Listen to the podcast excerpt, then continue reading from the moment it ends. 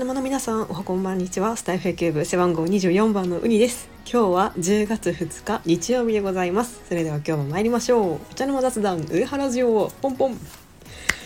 素晴らしい。なんとあの奇跡が起きてしまいました。オリックスパ・リーグ2年連続優勝。パ・リーグ連覇でございます。よくやってくれました。はい。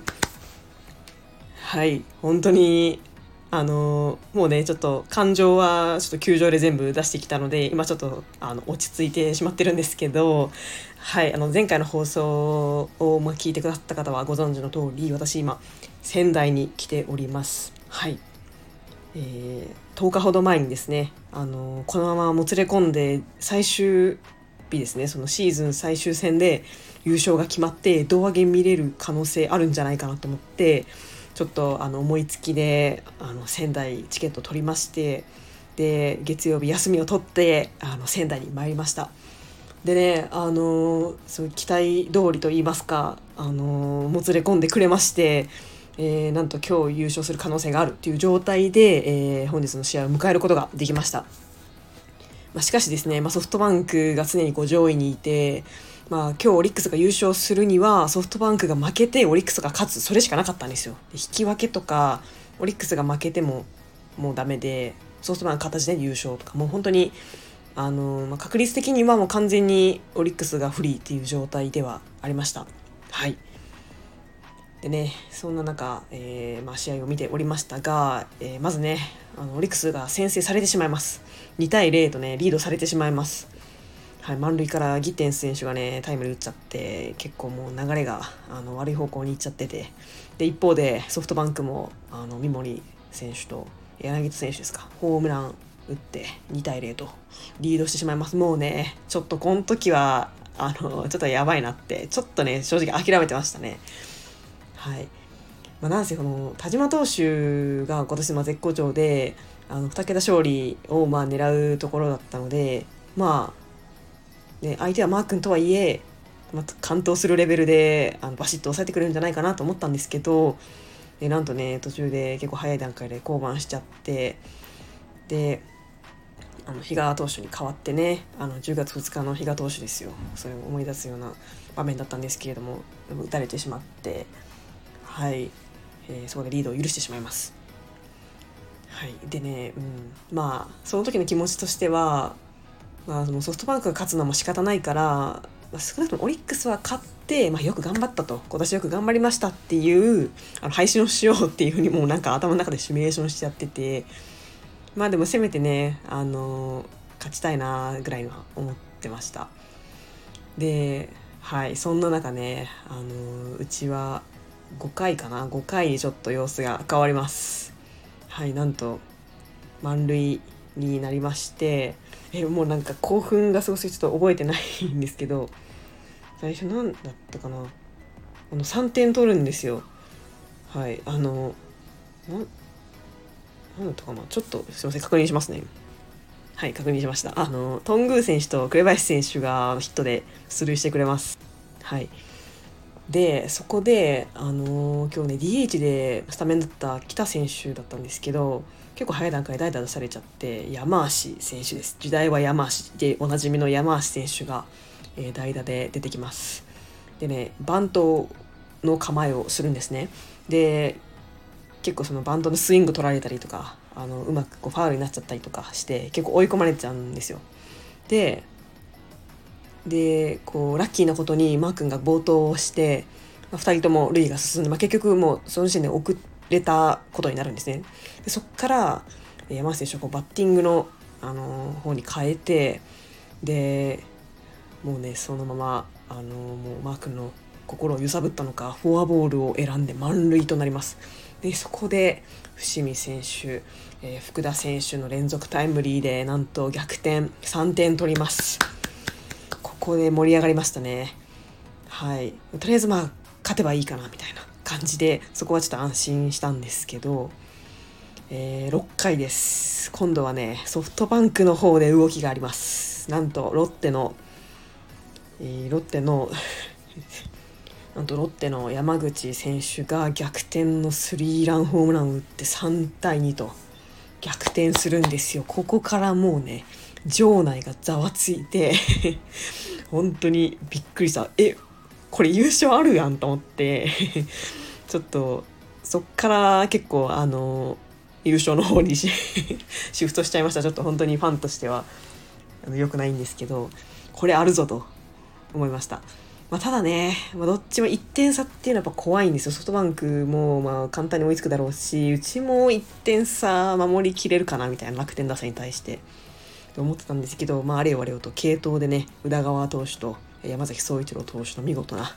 えー、継投でを守りきりまして、えー、9回表、えー、これもえっ、ー、とですね紅林選手の内野安打こうナイスランでした。内内野安打とあと途中で代々出てきたラオウ選手今日上がってきたラオウ選手ですね杉本選手が、えー、綺麗な、えー、レフトの、えー、ヒットツーベースかな打って、えー、二塁三塁となります。でそこでまた伏見選手がもう片手でうまいことを拾って2点タイムリーとダメ押しのタイムリーとなりました。もうここでね私は勝利を確信しました。もうね3点差あれば、まあ、大丈夫でしょうと思ってあよかった。とりあえずは勝てそうだなって思ってました。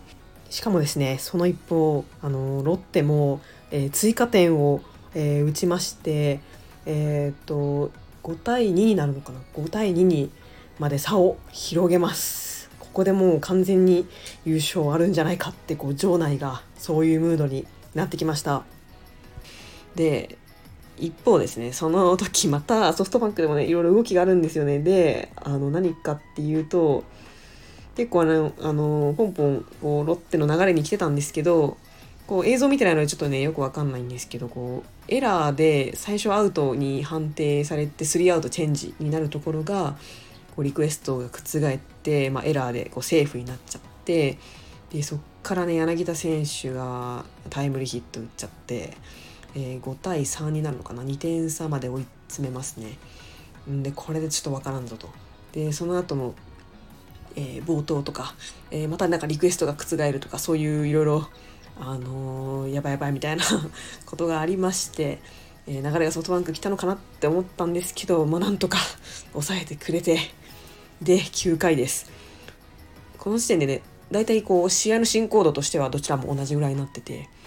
でオリックスはあの守護神の平野投手ではなく阿部投手が登板します。もう今年の新人王候補の一人でもあるもう素晴らしいあの抑えのピッチャーでもうこれはもうガチだなと。あの平野投手じゃなくて阿部投手もう絶対勝ちにいってるなっていう。まあもしかしたらね延長も見込んでるかもしれないですけどもうこれはガチで抑えにいってるなと思ってもう期待通り、えー、抑えてくれて先にあのオリックスが勝利となります。でその時にもうすでにソフトバンクではもうあと1人っていう状態になってて、え、こうビジョンにね映されるんですよ。でもうあともう1球とか2球ぐらいの時でで見事あのセンターフライでこうソフトバンクがこう敗れるという形になりまして、えー、見事胴上げ生で見れました。もう本当にあの時はね本当にもうあもう感情が爆発しました。はい。まあはい。そんな感じでまあ、奇跡が起きましたね。えー、こんな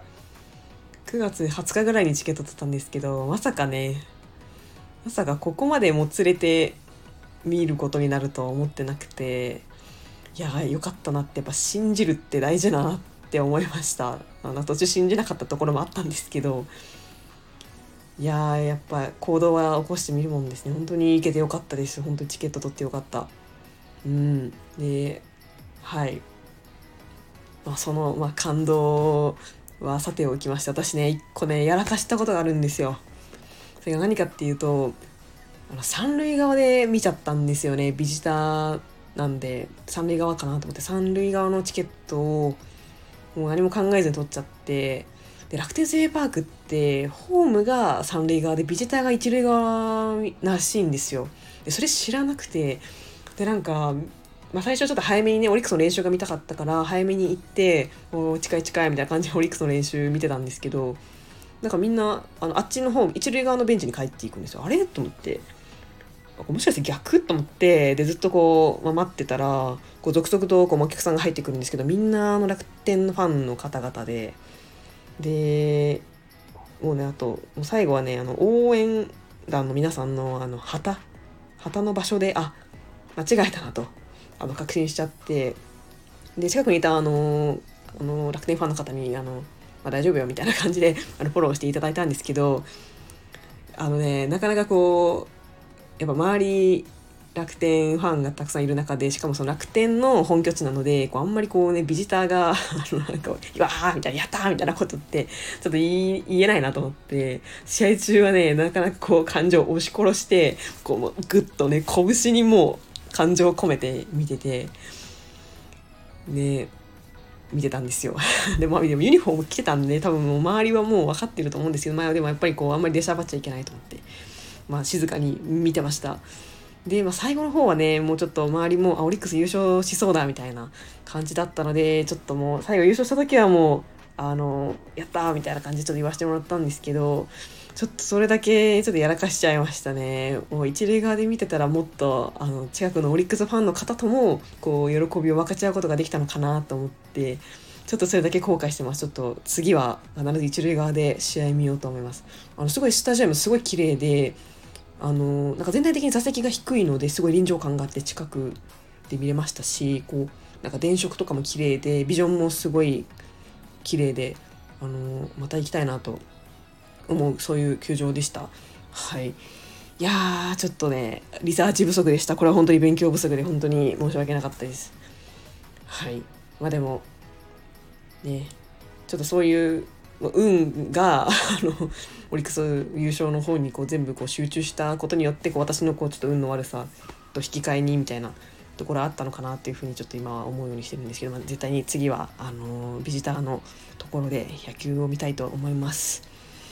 はいということで、えー、皆様あのグループチャットですかねスタイフ野球部の皆さんからも、えー、おめでとうとコメントいただきまして本当にありがとうございます。あの見事連覇いたしました。はい。いや本当に強くなったと思いますオリックス。はい。でもまだまだねオリックス今年は日本一っていうもう大きな大きな目標があの残っておりますのでまずはクライマックスを勝ち抜いてで日本シリーズぜひ、えー、勝って日本一となって、えー、シーズンを終えていただきたいなと思います。とりあえずね今シーズン1年間お疲れ様でした。はいまだまだあのオリックスの試合は楽しめるということで、えー、少し休んでから、えまた、えー、試合を楽しみにしたいなと思います。はいということで今日はオリックスの優勝という、えー、特別な配信となりました。ちょっと長いでしたけど聞いてくださった皆さんありがとうございます。はい。ということで本日も配信を聞いてくださりありがとうございました。ではまた次回の配信でお会いしましょう。オリックス連覇しました。それではさようなら。